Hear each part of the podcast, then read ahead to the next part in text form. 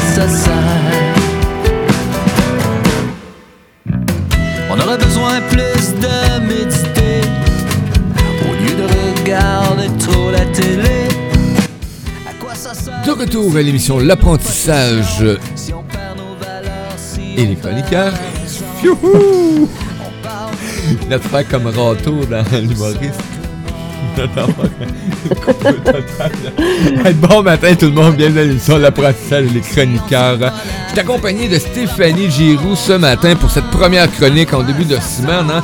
Belle, belle, belle semaine qui s'annonce et c'est en route vers la joyfulness. Aujourd'hui, gros thème, gros sujet, mais avant toute chose, coucou à toi Stéphanie, bon matin. Ben bon matin, Mario. Il fait, il fait beau, mais frais, hein? Oh, ils disent que la fraîcheur nous garde en forme. On n'a pas fini d'être en forme au Québec actuellement. Donc, merci beaucoup Stéphanie de cette belle présence. On va saluer nos auditeurs qui sont avec nous connectés sur la radio et aussi ceux qui sont sur le chat. On a Evelyne, Lily et Nadège. Bon matin, bon après-midi de où ce que vous soyez sur cette magnifique planète. Ben, merci de nous accueillir hein, dans ton univers, dans ton espace-temps, le temps de cette chronique avec Stéphanie. Et aujourd'hui, je disais, Stéphanie, euh, très beau thème, très beau sujet, euh, l'alchimie interculturelle. Et pendant la diffusion, surveillez sur les différentes plateformes en direct, même si c'est un peu, je vais faire m'agacer un peu. Euh, vous êtes en direct aussi sur les plateformes vidéo, ben vous allez voir, hein, le son euh, n'est pas diffusé tout le temps, mais c'est parce qu'il y a une façon d'écouter la radio, c'est sur radio-style.com, donc je vous invite. Mais je vais vous partager les liens intéressants, comme on va partager justement un livre aujourd'hui, hein, que je crois que l'auteur, euh, je la, on la connaît là. Bonjour Stéphanie. Ben bonjour. Aujourd'hui, c'est l'auteur qui vous parle, mais c'est pas juste l'auteur, c'est l'aventurière euh, intérieure et extérieure. Ben oui, je mentionnais en début de, en début de matinée qu'on accueillait une globe trotteuse euh, extraordinaire qui va nous apprendre plein, plein, plein de belles choses justement en lien avec cette émission.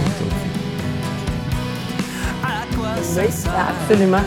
Euh, moi, aujourd'hui, dans le fond, euh, la vie interculturelle, oui, j'ai beaucoup voyagé. euh, bon, pas tant comparé à d'autres amis, mais une trentaine de pays. J'ai travaillé même dans presque une vingtaine de pays différents. Donc, c'est sûr que j'ai un parcours, j'ai eu l'occasion de, de, de côtoyer des gens de différentes cultures. Mais ce que je me suis aperçue en faisant euh, beaucoup de développement personnel et de, et de voyage intérieur aussi pour mieux me comprendre et mieux comprendre pourquoi je m'adaptais si facilement aux autres cultures, euh, c'est que j'ai compris qu'il y avait des dimensions, dans le fond, euh, humaines euh, qui sont euh, intéressantes à, à prendre en considération. Quand on, quand on voyage à l'extérieur, c'est sûr, mais quand on voyage même à l'intérieur de nos familles, euh, des gens autour de nous qui sont un peu différents, puis des fois, on n'est pas toujours euh, conscient que ces différences-là créent des espèces de malaises qui sont absolument peut-être inutiles, entre guillemets, euh, parce que c'est juste qu'on comprend pas euh, les autres. Mais d'abord, je pense qu'il faut apprendre à se comprendre soi-même. Comprendre où est-ce qu'on se situe dans le spectre des dimensions humaines et comprendre que vu qu'on est d'une façon, ça se peut qu'on ait une réaction avec les autres euh, qui est en lien avec cette façon d'être-là, nos valeurs, notre façon d'être à nous. Euh, donc, euh, un voyage intérieur pour mieux comprendre ses propres dimensions culturelles sur la route de la joyfulness ici, à l'intérieur de nous, autour de nous et ailleurs, donc dans d'autres pays. C'est mieux se comprendre aussi pour mieux interagir avec les gens, peu importe aussi leur génération ou leur origine culturelle. Parce que ce qu'on réalise pas, c'est que on regarde les différences culturelles en fonction des gens qui viennent de d'autres pays, mais souvent, ça va être des gens qui peuvent venir de, notre propre environnement proche, mais c'est des générations. Les cul- la culture a évolué depuis, euh, depuis euh, je sais pas, une cinquantaine d'années. La Révolution tranquille a apporté beaucoup de changements. Les technologies ont apporté beaucoup de changements. Tous les changements, ben, beaucoup de changements, hein, finalement. On change beaucoup, quoi. mais mais c'est vrai quand même. Tout est une question d'évolution puis de changement à chaque fois. Et, on salue... Étant, étant, experte en gestion de changement, ça a l'air d'être mon mot-clé ce matin euh, pour débuter tout ça. Mais en fait, pourquoi se questionner sur les, les dimensions culturelles? C'est pour mieux comprendre l'origine c'est sûr, des différences entre les gens, diminuer les jugements de valeur, comprendre ses propres réactions et celles d'autrui, tu sais, ça peut, ça peut aider à ce niveau-là. Puis développer des réflexes d'interaction qui sont plus adéquats en fonction des différences qu'on peut avoir avec les gens, peu importe soit-il. Hmm. Fait que c'est dans ce voyage-là que je veux vous amener. Puis, euh, tu sais, j'ai lu, euh, moi, psychologie et culture de Carl Gustav Jung, qui m'a beaucoup inspiré sur euh, l'alchimie, parce que lui, il parle beaucoup d'alchimie euh, dans, dans, ses, euh, dans son livre, parce qu'il parle bon, les archétypes, l'alchimie, il, y a toutes sortes de termes. Si mm-hmm. on étudie Carl Gustav Jung, on peut rentrer dans des profondeurs de, du conscient et de l'inconscient qui sont tellement abstraite que, bon, on, risque d'avoir l'impression d'être perdu dans l'espace. Mais, mais disons que moi, ce que j'ai, ce que j'ai retenu euh, du processus d'individuation dont je veux vous parler, c'est qu'il y a des phases un peu comme d'alchimie hein, dans notre processus de transformation. J'en parle dans mon livre L'alchimie interculturelle, mais j'en parle aussi dans, dans, mon livre sur euh, Mes orteils expérimentent l'extraordinaire, qui est un autre sujet d'émission qui s'en vient. Les expériences extraordinaires. Les expériences extraordinaires. Euh, Evelyne qui te, mentionne est très intéressant comme sujet. Donc, euh, ben, merci Evelyne de ta présence. Ben, merci, merci. Donc, quand on parle des phases de l'alchimie, de notre transformation personnelle, la première chose, c'est d'apprivoiser notre inconscient. Parce que on n'est pas conscient toujours de toutes les programmations mentales qu'on a développées avec le temps. Et euh, on réagit, on agit d'une façon un peu programmée parce que, tu sais, les gens, ils vont nous observer, ils vont dire, ben, toujours le même type de comportement ou de réaction aux choses. Mais toutes ces, ces réactions qu'on a, ces réflexes qu'on a, c'est l'inconscient qui nous, qui nous amène ça. Donc, si on apprivoise notre inconscient, on commence à voir que derrière tout ça, il y a peut-être des dimensions ou des éléments, des décisions qu'on a pris dans le temps qui ont fait qu'on agit d'une certaine façon. Hmm. La deuxième phase, c'est d'élargir ma conscience. Donc, élargir ma conscience de moi, de, du soi, de dire, OK, j'agis d'une façon, mais je suis beaucoup plus que ça. Donc, élargissons. Essayons de voir sais, si je comprends mieux des subtilités de qui je suis, ben je vais pouvoir voir qu'est-ce que j'aime, qu'est-ce que j'aime moins, qu'est-ce qui est qu'est-ce qui est important pour moi, puis qu'est-ce que je devrais peut-être laisser aller. De là la phase 3 qui est libérer les limites du vieux moi. Parce que quand on prend conscience de qui on est vraiment, on se dit, bah, il y a du good, il y a du bad, hein? il y a du ugly. Donc, le bon, le mauvais et le lait et, et, l'extraordinaire. Donc, il faut, faut, aller vers euh, ce qui est bon, mais le reste, il faut, faut, se libérer de ces, des limites, des croyances limitantes, des choses qui sont peut-être des concepts qu'on a adoptés ou des, des dimensions. Euh, quand je vais parler des dimensions culturelles, ça va vous challenger sur des drôles de places, vous allez voir. Euh, donc, se libérer du vieux moi puis des, des, des, des points de vue qui sont peut-être plus nécessaires. Et la quatrième phase, dans le fond, c'est vivre et interagir en tant que soi. Tu sais, dans, dans, dans le fond, si on purifie, hein, l'alchimie, c'est de purifier, euh, de transformer le plomb en or, mais c'est de purifier. C'est un processus de purification. Donc, plus on est soi, plus on va interagir de façon euh, joyful, de façon de joyfulness. Non, mais on va interagir de façon plus réelle, plus authentique, plus vraie, plus, plus. Euh, ça, va tranquillement, pas vite, dans le fond, euh, nous permettre de, de, de, dans le fond, de s'ouvrir de plus en plus aux autres parce qu'on va bien se connaître, on va, on va être bien dans notre peau, mais on va aussi comprendre même les choses qui sont peut-être inconscientes parce que ça a été programmé de cette façon-là. Hmm. Donc, dans la première phase d'individuation, on parle d'apprivoiser son inconscient. Mais c'est quoi l'inconscient?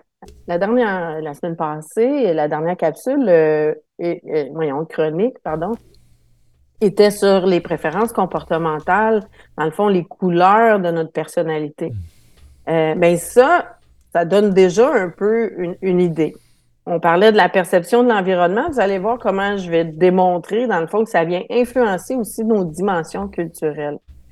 Donc, petit, petit rappel, euh, on disait qu'on pouvait avoir une perception hostile de l'environnement ou une perception favorable. Donc, euh, ça, c'était la première prémisse. Et après ça, on pouvait être plus agissant ou plus acceptant de l'environnement. Donc, ça a créé des personnalités plus euh, rouges dominantes, euh, plus jaunes influentes, plus stables, qui était le, le vert qu'on parlait, oui. et le bleu conformiste que toi et moi, Mario, on a beaucoup besoin de développer ou en tout cas de s'accompagner de gens qui vont nous aider quand on a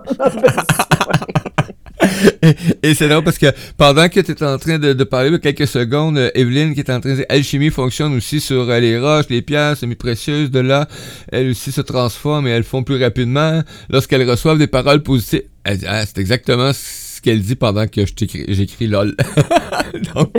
c'est bon, c'est excellent.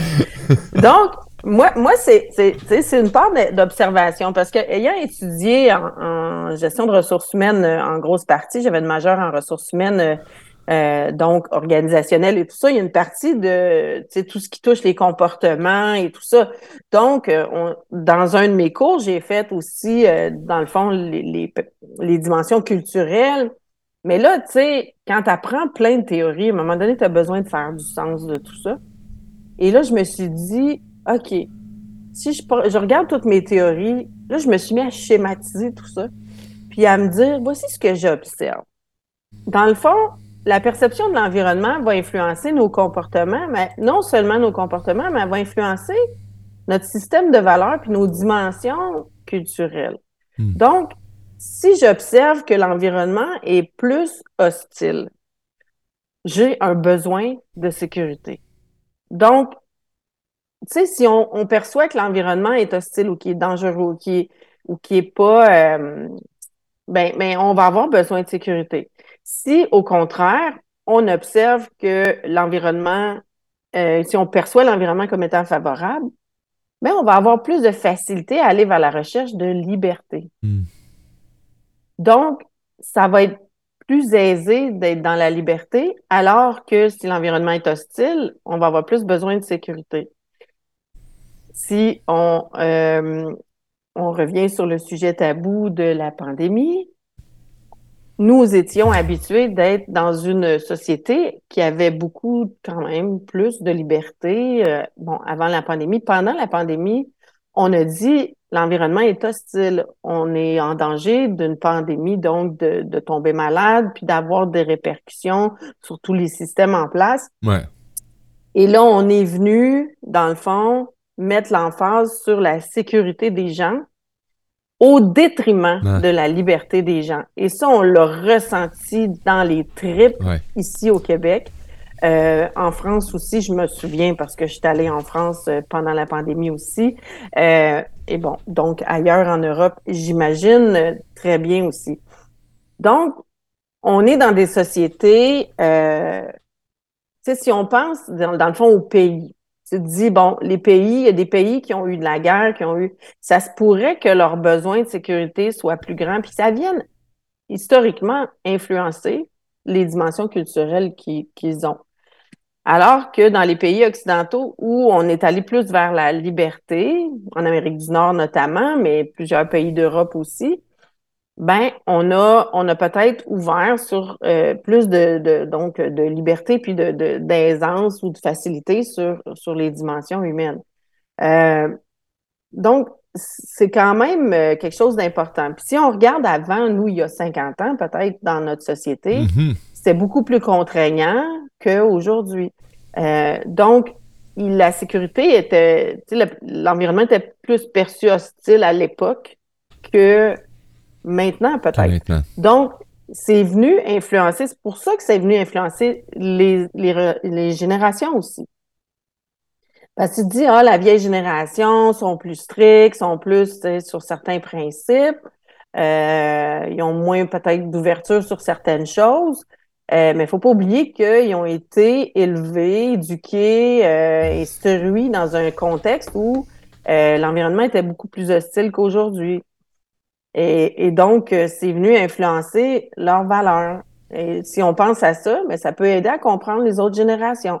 Ça peut aider à comprendre que ceux qui viennent de certains pays, ben, ils ont des, ils ont des valeurs qui peuvent être un peu plus strictes ou rigides ou peu importe, euh, face à certaines choses qui ont moins d'ouverture sur les libertés individuelles, par exemple.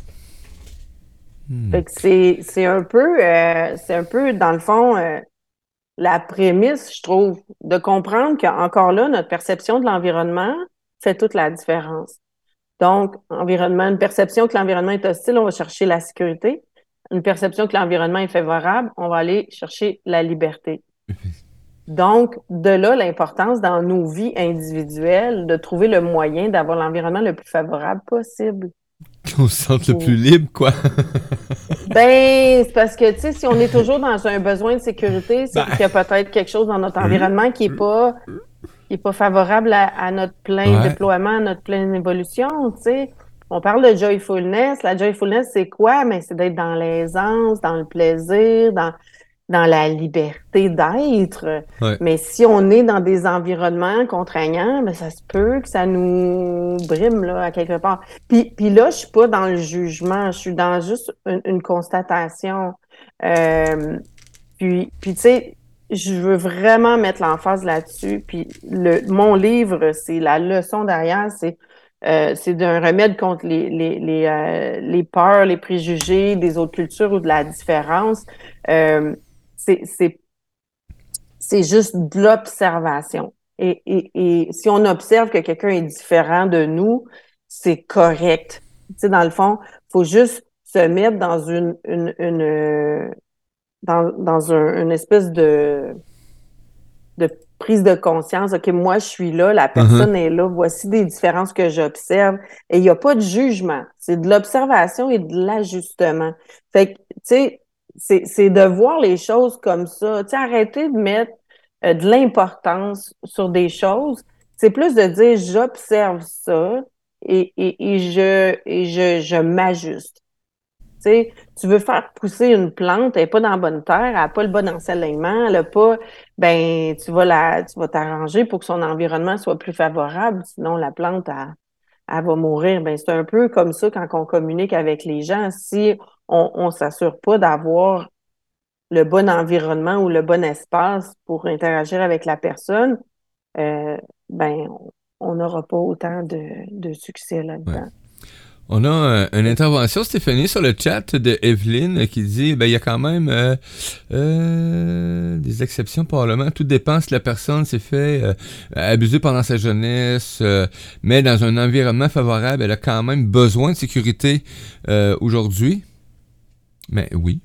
Oui, oui, mais Evelyne, euh, écoute, quelqu'un, euh, tu peux être dans un environnement euh, qui, qui paraît favorable, mais si tu as été abusé, cet environnement-là, dans ton fort intérieur, est, devenu hostile mm. parce que tu as vécu, un, abus. Donc, le trauma est là, puis c'est sûr que ça va venir.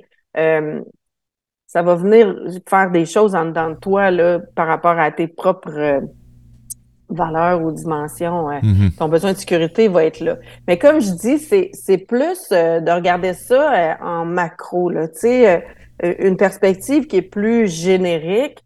le but n'est pas justement de, d'établir des jugements puis des, des, des certitudes. C'est plus de rester dans, dans la nuance et juste de se dire à peu près où je me situe là-dedans.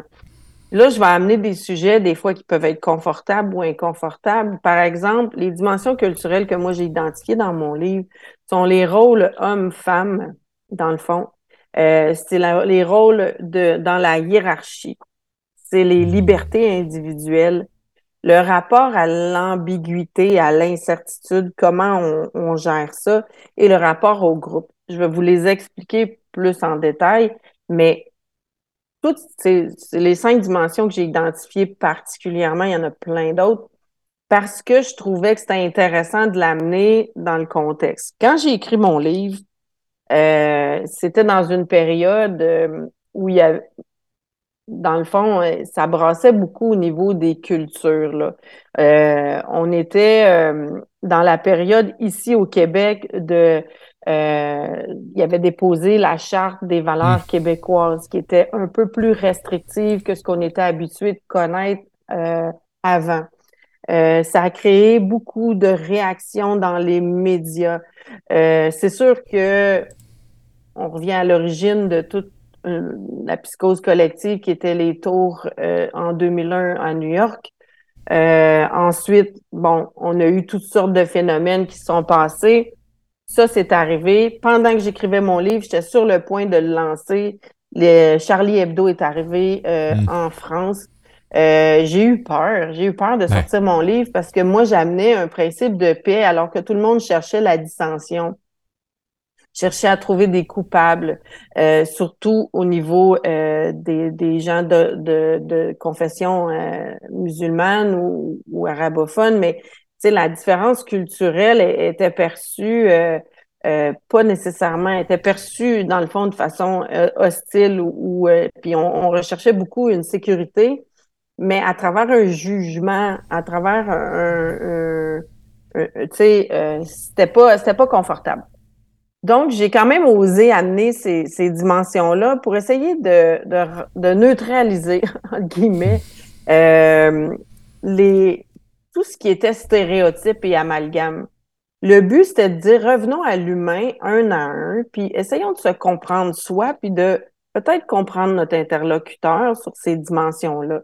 Et euh, donc, mon livre, c'est sur euh, le récit, dans le fond, euh, de ma mon propre processus d'individuation jusqu'à l'âge adulte et un nouveau, une nouvelle lancée de, d'individuation quand j'ai commencé à être exposée aux autres cultures, parce que ça m'a remis en question d'être exposée aux autres cultures à travers mon travail et, et les voyages que j'ai faits notamment.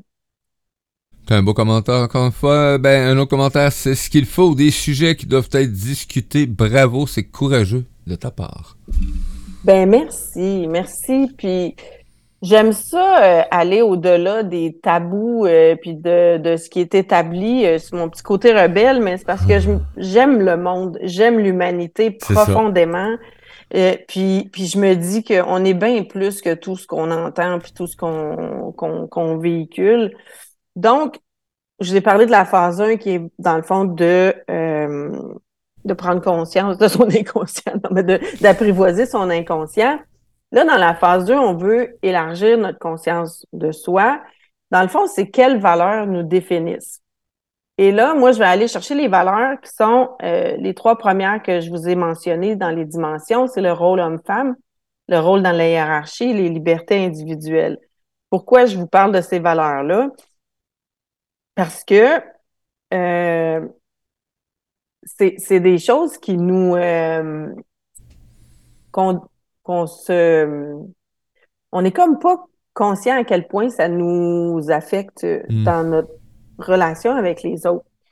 Dans le fond, les rôles hommes-femmes, euh, surtout aujourd'hui, oh my God, avec tout ce qui est, dans le fond, le fait d'identité et, bon, orientation sexuelle, c'est une chose, mais toute l'identité comme telle, là maintenant, je devrais même dire rôle homme, femme et, et, non genré, non binaire ou bon, peu importe.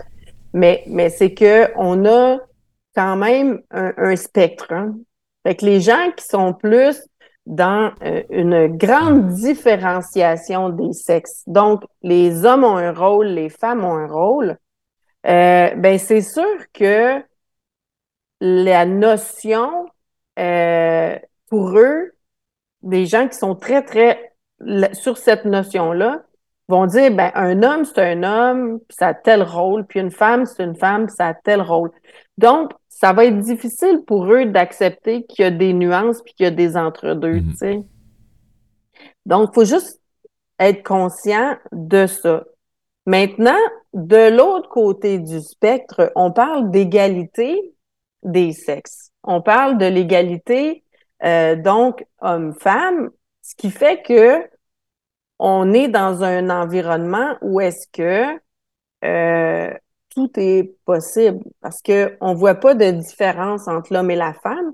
Donc, même si tu es non-binaire ou, peu importe, euh, on n'aura pas, peut-être pas de jugement là-dessus parce que c'est pas important d'être un homme ou une femme ou mm-hmm. autre, là. T'es un humain, tout simplement. Fait que tu as une liberté d'être. Une liberté d'être qui est complète.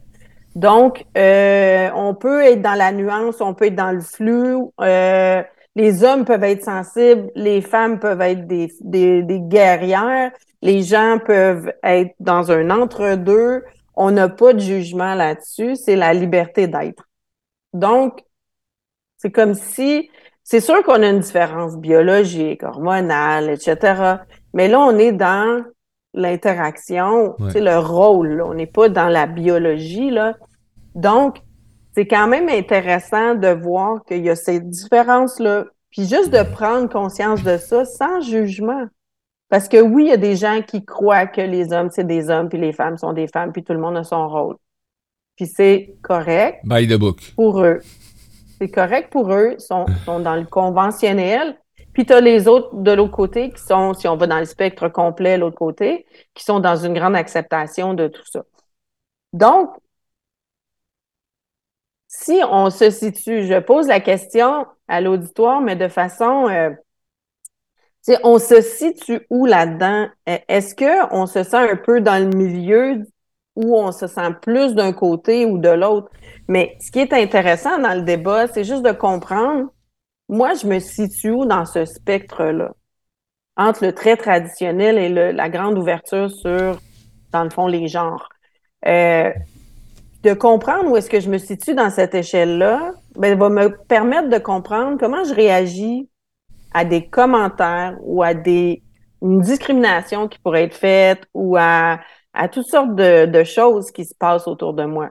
Fait que le fait de comprendre où est-ce que moi je me situe m'aide à comprendre mes réactions face à des gens qui seraient d'un côté ou de l'autre du spectre. Fait que tout le principe, euh, Mario, de mon livre, c'est ça. C'est de dire, hum, OK, les dimensions, il y a des extrêmes. Moi, je me situe où? Puis parce que je suis là, qu'est-ce mhm. qui se passe autour de moi? Comment je réagis à ce qui se passe autour de moi? Puis comment je peux m'ajuster? Comment? Tu vois? Puis, tu sais, c'est des questions qu'on se pose plus. Hein. À un moment donné, on est comme beaucoup, euh, euh, tu sais, bombardé de toutes sortes de choses. Puis on oublie de, se poser ces questions-là. Fait un, où tu te situes, mais tu sais, ce qui peut être drôle aussi, c'est de te dire où se situaient tes parents dans ton enfance? Pour que tu fasses le lien aussi de ta propre évolution là-dedans. Qu'est-ce que tu as acheté de tes parents? Hmm. Et qu'est-ce que tu as choisi par toi-même? Tu sais, moi, je le sais que je suis dans un spectre euh, de l'extrême, euh, je dirais, ouverture d'esprit. Euh, mais quand j'étais jeune, j'étais un tomboy. Tu sais, je suis une femme, née dans un corps de femme, mais j'étais tomboy. Euh, j'ai toujours été euh, en compétition intellectuelle et sportive avec les gars. Euh, tu sais, pour moi, il n'y avait pas de différence entre le gars et la fille. puis il y avait entre l'homme et la femme, j'en ai bizarrement en dedans de moi, il n'y en a pas de différence. Donc, c'est sûr que quand arrive une sorte de dénomination, ben moi, je suis comme, ben c'est correct, tu sais, je vois pas, tu sais, sauf que moi, je crois pas aux étiquettes, mais je crois de comprendre où est-ce que moi, je me situe là-dedans. Pour mieux comprendre comment les autres vont réagir autour de moi, puis comment ils vont accepter, dans le fond, euh, qui je suis, mais comment moi, je vais accepter comment ils sont aussi. Ça vient, ça vient influencer ça. Et là, on est juste au niveau de, des rôles hommes-femmes ou de la différenciation sexuelle ou de, de l'attribution de c'est quoi euh, un genre. Là, mm-hmm. C'est quoi un genre, oui, effectivement. Ça, c'est à la base. oui, fait que donc, c'est spécial. Là. Puis, euh, c'est sûr que ce que ça amène aussi, c'est. Euh, il y a, y, a, y, a, en tout cas, ça amène des fois des nuances aussi, comme la portion plus plus différencié, dans le fond, amène aussi, c'est comme deux, comme une compétition. C'est un ou l'autre. Tu sais, un ou l'autre, tu peux pas être entre les deux, alors que l'autre amène plus de coopération. Parce que on est, on est plus tous, tu sais, dans le fond, on peut tous être un peu euh, euh, dans le fond, il euh, n'y a, pas, a pas de différence que tu sois un homme ou une femme, il n'y a pas de différence. Donc, je veux dire, c'est beaucoup plus aisé là, comme valeur, je dirais. Fait que je sais pas s'il y en a qui ont des commentaires là-dessus, euh, si vous trouvez que c'est une valeur qu'on se questionne plus ou qu'on n'ose plus questionner. ben, c'est surtout plus oser questionner. Pourquoi? Parce qu'on sait très bien qu'il y a beaucoup de commentaires qui peuvent être apportés, etc., puis le kit. Et, moi, pourquoi que c'est... Mais tu vois, il y a une façon différente aussi de comment puis se poser certaines questions, par contre, pour moi, en ce qui me concerne. C'est que ça va arriver aujourd'hui que je me poserai plus ce genre de questions-là, parce que pour moi, euh, c'est l'accueil de l'humain tel qu'il est. Donc, euh, je vais essayer de vraiment de mettre de, de toutes les formes possibles en non-jugement. Des fois, c'est pas évident. Je suis un humain pur et pur, ok? On peut pas le nier, là. J'ai un cœur, j'ai un... Bon. Et, mais, sauf que j'essaie toujours de me mettre toujours dans une situation de non-jugement en premier. Ça veut dire ce que je fais, ça veut dire que je laisse aller toute forme de perception, euh, les premières perceptions en tant qu'humain. Les premières perceptions que tu as, c'est le regard tu vois. La plupart, on dit qu'il y a un pourcentage d'humains qui vont être là, là, OK? Donc, euh, après ça, la deuxième perception, ça va être euh, euh, l'odorat. Et là, bon, on est simultané, hein? L'odorat, l'ouïe, l'écoute, la voix, ce qui résonne, etc. Donc, j'essaie de pas mettre... Parce que vous savez, ces formes-là de, de, de, perception, ben, ils viennent de, de mes racines, euh, ils viennent de mes croyances, euh, ils viennent de ce que j'ai été enseigné, ils viennent de mon milieu social, de mon milieu religieux, ou de. Et pour moi, ben, c'était cet apprentissage-là de me dissocier de toutes ces formes de croyances limitantes-là envers les autres humains et les propres celles que j'ai créées aussi. Parce que tu n'en viens. Mario, tu pourrais pas mieux dire le point que j'essaie de faire avec les dimensions culturelles. C'est exactement ça. Dans le fond, tout ce que tu dis là, c'est la prémisse de pourquoi comprendre. Tu sais, tu dis on perçoit, nos sens perçoivent et tout ça. Puis il, y a quelque chose qui se ressent dans nous. Oui. Mais juste d'être conscient, regarde, moi je suis là dans le spectre, c'est pour ça qu'il y a toutes ces réactions-là. J'ai-tu encore des croyances limitantes à libérer? Ou euh, est-ce qu'il y a des choses qui sont importantes pour moi, puis c'est correct que je me respecte là-dedans aussi? Puis, tu sais, oui, on veut être dans le non-jugement. Il y a des sujets qui sont difficiles à aborder ben. aujourd'hui encore plus. Mais pour moi, c'est comme, mais parlons-en sans jugement. Moi, j'ai pas de jugement. Tu sais, oui, je rencontre des personnes avec les voyages que je fais. J'enseigne au Maghreb, en Afrique. J'enseigne, tu sais, un peu partout dans le monde. J'ai je rencontre des gens qui ont des façons de voir les choses qui sont différentes de moi. Est-ce que je les juge? Est-ce que je mets une étiquette? Non, jamais. Tu sais, d'être dans parce que je vois ça euh, par exemple en Algérie avec des, des, des gens euh, tu sais dans mes étudiants j'ai des gens très traditionnels qui sont euh, tu sais les barbus avec l'habit mm. traditionnel qui font leurs cinq prières par jour qui tu sais qui sont vraiment dans, dans, dans leur rôle dans leur croyance et tout ça puis je respecte ça à 100% leur femme est à la maison avec les cinq enfants et c'est comme ça là-bas. Mais j'enseigne et ils m'acceptent moi comme euh, occidental un peu un peu rebelle, un peu spécial. Puis ils prennent mes enseignements quand même. Donc, qu'est-ce qui est arrivé là? J'ai réussi à aller outre les différences culturelles, puis à, faire cette connexion-là qui est intellectuelle, mais qui est aussi émotionnelle parce que j'ai eu des beaux liens avec ces personnes-là qui sont très différentes de moi. Parce que je suis pas dans le jugement de leurs valeurs, ils sont pas dans le jugement des miennes non plus. Ça va? Donc, l'autre dimension, c'est les rôles dans la hiérarchie. Ça, c'est un autre élément qui, peut euh, vraiment euh, bousculer euh, notre rapport à l'autorité, dans le fond.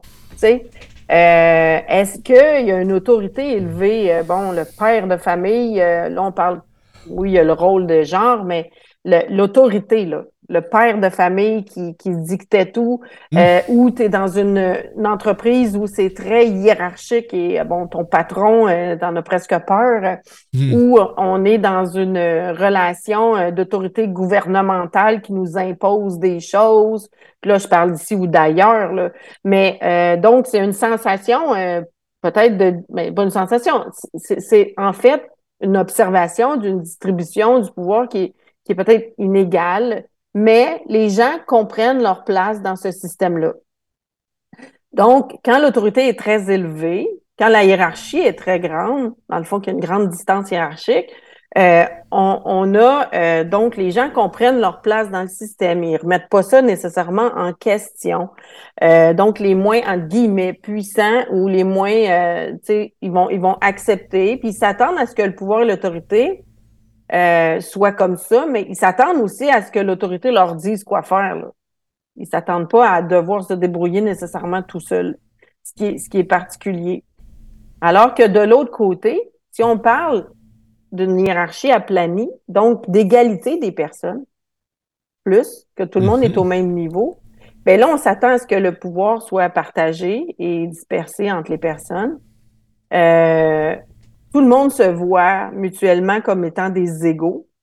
Et euh, égaux, E-G-A-U-X. et G-O. Ils recherchent l'égalité, la distribution équitable du pouvoir, puis ils demandent des justifications quand il y a des inéquités. Alors, tu sais, quand on se questionne là-dessus, euh, c'est quand même intéressant parce que, vraiment, notre notion de l'autorité, c'est quoi, là?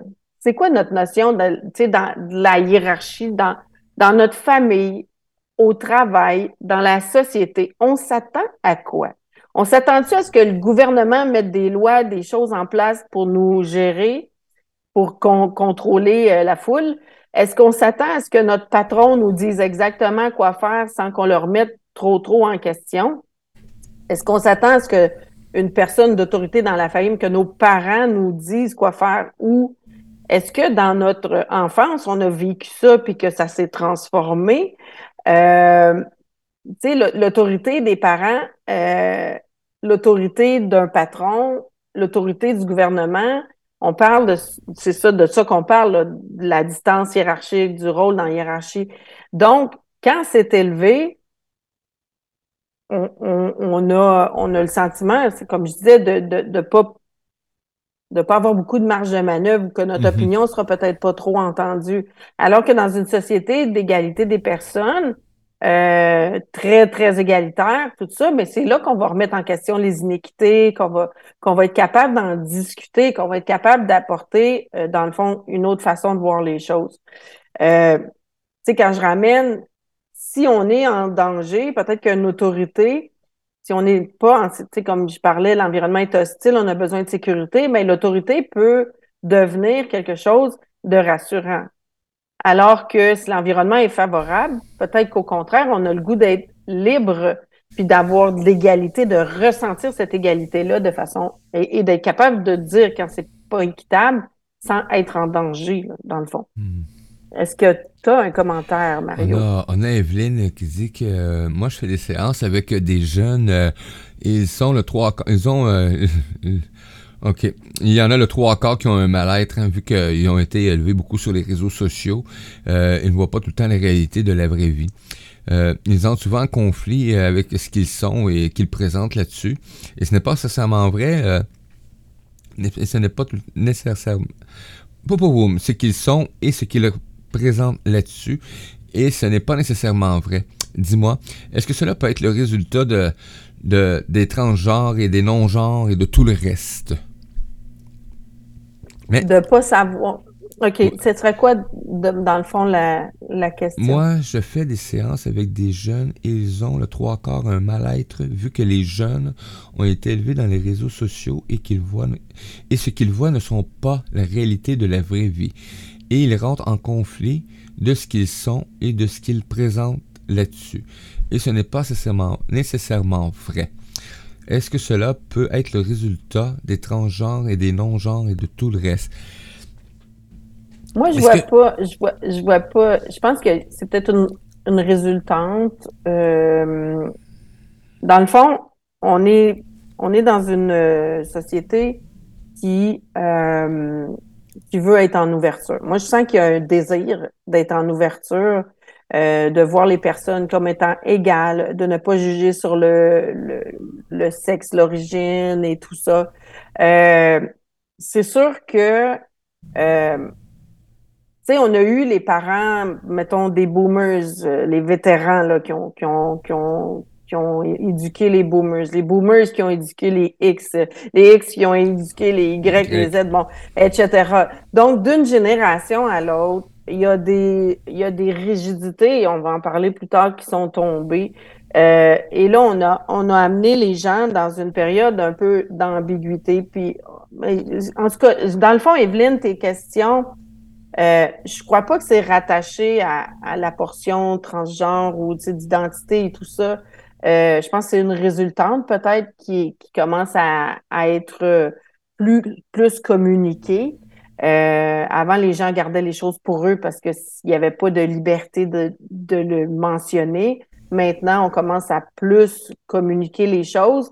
Euh, on a un choc de valeur. Je pense ici, on a un choc euh, euh, qui, qui, qui, fait que on est dans une période un peu d'ambiguïté, mais c'est que tu rentres dans les justement dans les dimensions que je vais amener juste après celle-ci. Donc, on en reparle parce que j'ai pas beaucoup de temps.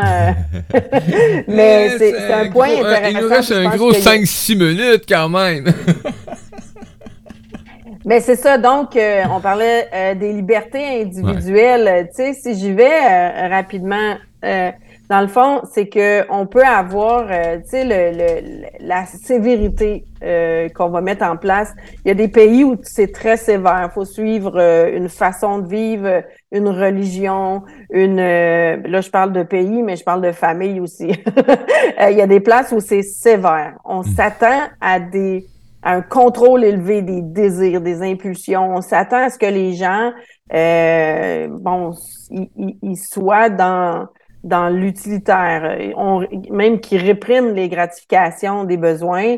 Euh, il y a des normes sociales très strictes. Il y a des, il y a des, des éléments comme ça. Euh, puis ils ont, ils ont aussi, euh, dans le fond, tout ce qui sort de, du cadre devient pour eux des indigences qui sont inadéquates hmm. à leurs yeux. Donc, ils vont avoir beaucoup de jugements sur les gens, les personnes qui, euh, qui sont dans la sévérité, dans le fond, dans le contrôle de tout ça. Ça, c'est quand on perçoit l'environnement comme étant hostile. On peut pas laisser les gens être dans la liberté individuelle. On va juger les indulgences, on va juger le loisir, on va juger parce que faut travailler, faut être sérieux, faut euh, tu sais, il y a comme une, une contrainte, euh, faut être pieux, faut, donc il y a cette portion-là. D'un autre côté, là aussi, on est plus dans les indulgences des libertés individuelles. On a peu de contrôle sur les désirs et les impulsions. Donc là, euh, cette forte indulgence-là démontre généralement euh, une, volonté de réaliser la gratification des, élans de base naturelle de l'humain. Euh, d'aller vers le plaisir, d'aller vers la facilité. Et là, peut-être qu'on vient toucher un petit peu une partie là, de, du commentaire d'Evelyne, euh, parce que plus qu'on laisse de liberté individuelle, plus que les gens, comme le monde étant naturellement fait, va aller vers les élans de base des naturels, vers les pulsions, vers, euh, tu sais, euh, donc peut-être qu'il y a plus d'exploration qui se fait. Euh, avant de mettre, euh, dans le fond, les choses plus claires. Peut-être que ces jeunes-là sont, sont, dans une grande exploration, euh, sont dans une, une, indulgence, une permissivité qui est, qui est, qui est inégalée par rapport aux autres générations d'avant. Et, et, et, là, eux, ils vont retrouver, dans le fond, éventuellement, une espèce d'équilibre quelque part. Parce que si on regarde les boomers, il y a eu les peace and love et tout ça, puis on s'est dit, oh mon Dieu, mais qu'est-ce que ça va faire toute cette liberté-là? et finalement, c'est devenu des gens très sérieux. Donc, euh, je me dis, euh, hein, on n'a pas à juger. Ah. Je pense que c'est des belles expériences qu'on est en train de vivre, humaines et, et, euh, et, sociétales. Mais, c'est l'évolution. Hein. C'est l'évolution. Mais, mais c'est ça, puis tu sais, je veux dire, des fois, on a l'impression, chaque, chaque génération a eu l'impression que la génération d'après reculait, alors qu'il y a quelque chose de nouveau qui se découvre. Euh, c'est sûr que euh, ça, ça, a un impact. Donc, au niveau des libertés individuelles, il faut voir est-ce qu'on est plus dans la sévérité, donc on, va contraindre les, les, les, euh, les, libertés, ou on est plus dans l'indulgence, euh, ou est-ce qu'on va laisser les gens expérimenter leurs choses comme ils veulent. Et, et donc, c'est un peu, ça revient un petit peu à, à, à ça, c'est que là, c'est peut-être qu'on est dans un effet pendule, puis qu'on va avoir un retour de balancier éventuellement. Mais dites-vous que tout est un cycle dans la vie, que tout évolue constamment, tout se transforme.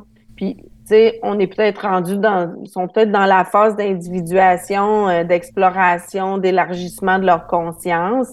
Puis éventuellement, ils vont dire, hey, ça c'est bon, ça c'est pas bon, et ils vont venir dans le fond.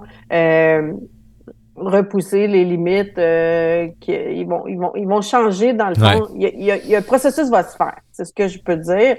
Euh, c'est peut-être de voir ça. sais un, on apprivoise notre inconscient. Deux, on, on, on, on élargit donc, on rentre dans une espèce de chaos. Là. Puis c'est peut-être ça, là, cette période-là d'adolescence qui est le chaos dans notre vie, là, où est-ce qu'on explore, puis on va trop loin, puis on se ramène. Puis, puis aujourd'hui, ben peut-être qu'il y a moins de sévérité au niveau des parents, il y a plus de liberté. Donc, les gens, dans cette indulgence-là, ben, ils vont encore plus loin que peut-être nous, on est allé, dépendamment de notre génération. Mais c'est un processus qui est normal puis de pas le juger, de plus accueillir, mais permet aux gens d'éventuellement euh, pouvoir euh, se repositionner plus euh, sainement et éventuellement vraiment se découvrir là-dedans. C'est beau Donc, on parle... la, la, phase 3, c'est justement lâcher les limites du vieux moi. C'est qu'en ayant été dans l'exploration, peut-être qu'on va qu'on va justement se débarrasser de certaines choses qui étaient des limites qui venaient de la génération d'avant qu'on va libérer. Et qu'est-ce qui va en devenir? Mais c'est la dernière phase, qui est la phase 4, mais pour l'instant, on lâche les limites du vieux moi après avoir compris, exploré tout ça. Donc, qu'est-ce qui nous limite? C'est là que j'amène, dans le fond, euh, comme un rapport à l'ambiguïté, euh, contrôle l'incertitude. C'est un peu de dire, comprends pas ce qui se passe. C'est ambigu, c'est incertain, c'est je connais pas. Tu comme ce qu'on voit tout le temps d'une génération à l'autre, il y a toujours des nouvelles choses, des nouveaux points de vue qui, sont remis en question et on n'est pas nécessairement confortable. Donc, le premier réflexe, peut-être, quand on veut garder notre sécurité de ce qu'on connaît, ça va être dans la d'être dans la rigidité, dans le fond, parce qu'on veut pas rentrer dans l'incertitude, on veut pas rentrer dans la nuance puis dans le mou, là justement. Donc, euh, on, ramène au droit et à l'ordre, tu sais, voici la vérité collective, là. voici comment on est supposé de penser. Et, euh, c'est difficile des fois d'ouvrir. Euh, c'est plus, on est plus dans un monde formel où les codes sont rigides au niveau des croyances, des comportements qu'on attend des gens.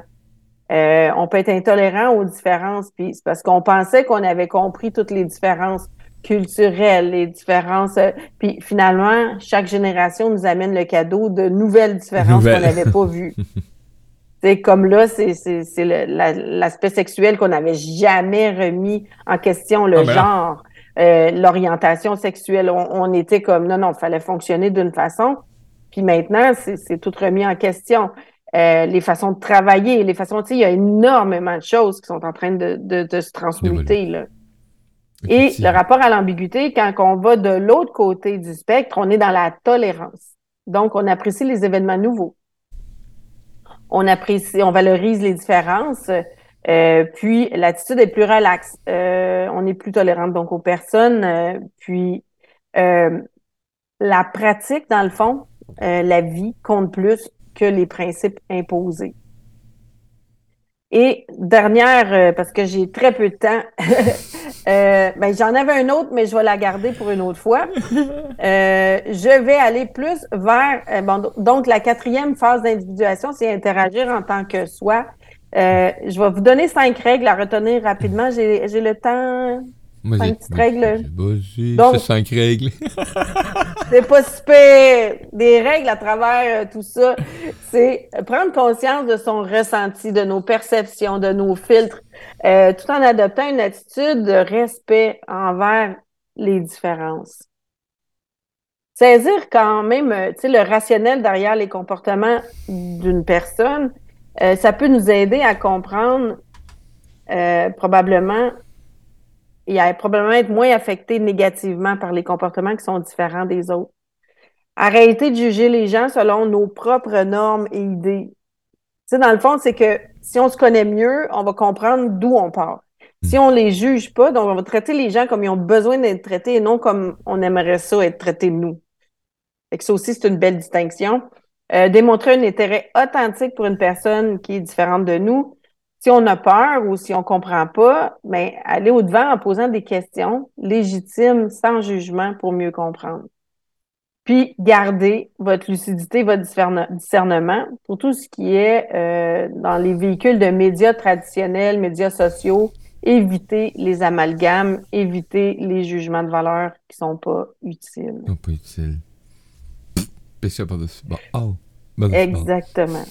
Donc, euh, si vous voulez en savoir plus, j'ai le lien de mon livre est sur la, plateforme. Euh, ça peut être intéressant. C'est un livre qui permet de développer notre intelligence émotionnelle avec les autres cultures, avec les, les gens qui sont différents de nous.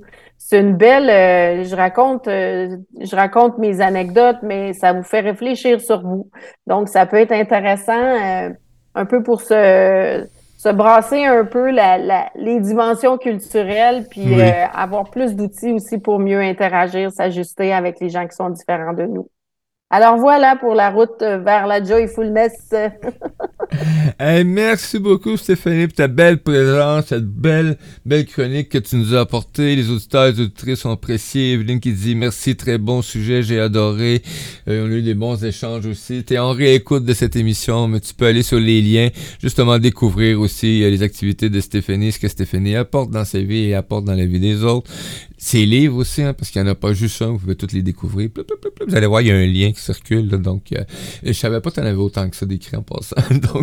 je savais qu'elle avait, je savais qu'elle avait quelques-uns, mais je l'avais une coupe que j'avais pas vu passer avec les années. Donc, euh, ben, merci beaucoup. Moi, je vous invite dans quelques minutes. Je suis accompagné d'Alex Saraf. On va parler euh, de psychologie. On va parler aussi de... Hein, il y a un rêve, lui, hein, c'est de faire une émission radio, mais c'est une radio FM. il va avoir un beau concept d'émission. J'œuvre avec lui pour l'accompagner dans cette réalisation-là quand j'ai une chance. Donc, euh, on va le recevoir en entrevue. Alex qui avait fait la page couverture de l'édition de juin euh, du magazine euh, La Vie. Donc, à tout tantôt, belle game. Stéphanie, mais encore une fois, on part sur la route de la joyfulness en ce début de semaine avec gratitude. Ben, bonne semaine à tous. Merci. Tout tantôt, gang. On se laisse sur la musique de Yannick Fieux, Respiration de la Terre.